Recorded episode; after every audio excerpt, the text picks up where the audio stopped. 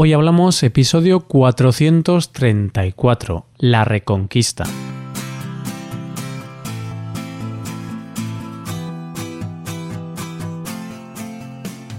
Bienvenido a Hoy Hablamos, el podcast para aprender español cada día. Ya lo sabes, publicamos nuestro podcast de lunes a viernes. Puedes escucharlo en iTunes, en Android o en nuestra página web Recuerda que en nuestra web tienes disponible la transcripción y las hojas de trabajo de este episodio y de los episodios anteriores. Para acceder a esta transcripción tienes que ser suscriptor premium. Así que si quieres acceder a todo el contenido premium y además quieres apoyar la creación de este podcast, hazte suscriptor premium en hoyhablamos.com. Hola a todos, comenzamos un martes más, un día más, un episodio más de este podcast. Hoy vamos a hablar de un periodo de la historia de España o de la historia anterior a España, incluso, porque realmente España todavía no existía como la conocemos ahora. Este episodio será sobre la Reconquista, una larga guerra ocurrida desde el 700 hasta el 1492 para echar a los musulmanes que habían conquistado los reinos cristianos de la península ibérica. Hoy hablamos de la Reconquista.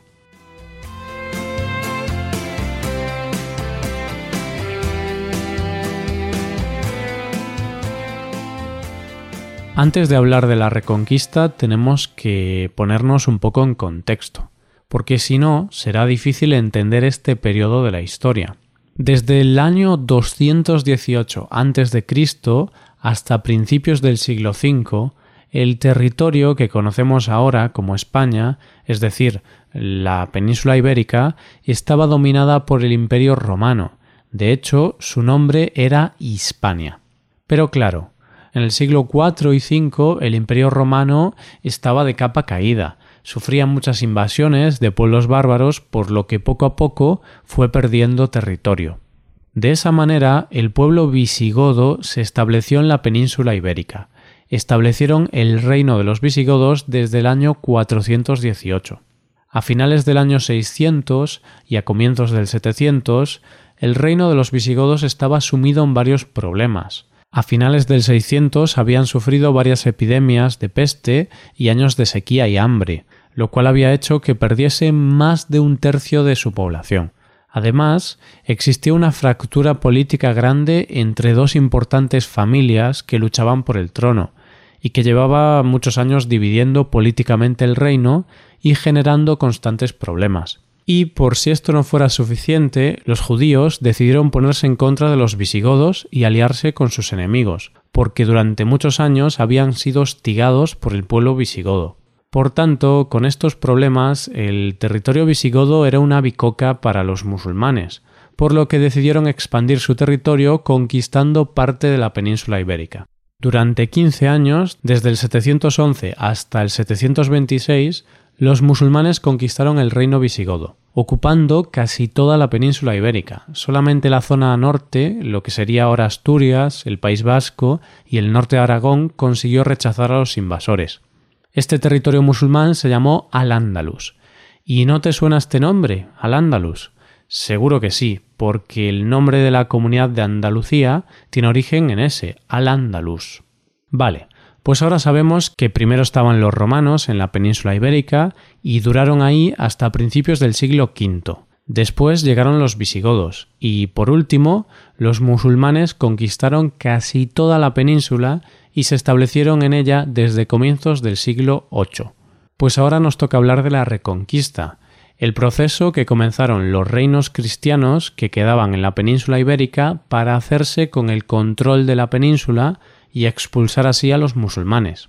La batalla de Covadonga, organizada por un noble llamado Pelayo, se considera el comienzo de la reconquista de la península. Esta batalla, ocurrida en Asturias, marcaría el inicio de un periodo de numerosas batallas que finalizaría en el 1492. Por cierto, el suscriptor premium que sugirió este tema comentaba que para él era importante conocer la historia para poder entender el arte, las pinturas. Pues existen tres cuadros de pintores españoles que representan a este noble, a Pelayo. Bajo el nombre de Coronación de Don Pelayo podemos encontrar las pinturas que representan a este noble y su superioridad frente a los árabes. Bueno, sigamos con la Reconquista. En el comienzo de la Reconquista se organizaron varias resistencias de pueblos cristianos en el norte de España, en las zonas que ahora serían Asturias, País Vasco, Navarra y Aragón. Ahí varios reinos cristianos comenzaron a enfrentarse a los musulmanes y poco a poco fueron ampliando su territorio. El avance de los cristianos frente a los musulmanes llevó mucho tiempo. Fue un avance verdaderamente lento y pesado. Al final necesitaron más de 700 años para conquistar toda la península. Y la verdad es que es sorprendente, porque cuando los musulmanes habían conquistado antes este mismo territorio, para ellos solo había sido cuestión de unos pocos años. Ahora podría contarte paso a paso el avance de los cristianos, pero no tenemos tiempo para contar todas las batallas y hechos sucedidos durante esta gran guerra. Pero sí voy a hablarte de una batalla en concreto, la batalla de las Navas de Tolosa.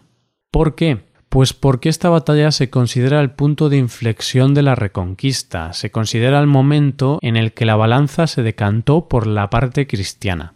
La batalla ocurrió en una localidad cercana a Jaén, en Navas de Tolosa. Ahí un gran ejército cristiano se enfrentó al musulmán, en el 1212. La victoria del ejército cristiano frente a los musulmanes supuso el inicio de la decadencia de los califatos musulmanes. Siguiendo un poco con el tema de los cuadros, en el Museo del Prado podemos encontrar el cuadro Batalla de las Navas de Tolosa, que representa esta batalla que te acabo de mencionar. Después las batallas seguirían y poco a poco Al-Ándalus perdería su territorio. Finalmente, la reconquista de España finaliza el 2 de enero de 1492, cuando los reyes católicos toman Granada y expulsan definitivamente a los musulmanes de la península. Siguiendo con el tema del arte, tenemos la pintura titulada La rendición de Granada, que representa la conquista de Granada por parte de los reyes católicos. Y seguramente ya sabes que la España que conocemos hoy día, el país que se extiende por casi toda la península, se inició con la unión de los reyes católicos, que unieron los dos reinos de Castilla y de Aragón, a los que posteriormente se anexionó Navarra. Todo esto se sucedió durante los mismos años en los que terminó la reconquista de la península ibérica. También merece la pena destacar que durante todos los años de la ocupación musulmana de la península y de la reconquista de este territorio, diversas culturas convivieron juntas. En los territorios ocupados por los musulmanes seguían existiendo comunidades cristianas, que eran los llamados mozárabes. También, cuando los reinos cristianos fueron recuperando el territorio, aunque intentaban repoblar los territorios conquistados con cristianos, muchos musulmanes siguieron viviendo en estos territorios cristianos. Por eso, la España que conocemos hoy en día tiene bastante influencia proveniente de aquella época. Tenemos unas 4.000 palabras de origen árabe en nuestro idioma. Hay importantes monumentos como la Mezquita de Córdoba o la Alhambra de Granada e incluso algunas cuestiones gastronómicas, tecnológicas, literarias o filosóficas tienen mucha influencia de la presencia árabe en la península. Y esto es todo por hoy. ¿Te ha gustado este tema histórico sobre la reconquista de España? Es interesante. Si te gusta, un día podemos hablar más profundamente de este tema. Si te gusta este podcast y aprecias el trabajo diario que realizamos, te invitamos a que te hagas suscriptor premium. Los suscriptores premium pueden acceder a la transcripción y al PDF con ejercicios y explicaciones. Hazte suscriptor premium en hoyhablamos.com. Muchas gracias por escucharnos. Nos vemos en el episodio de mañana, donde hablaremos de expresiones en español. Pasa un buen día. Hasta mañana.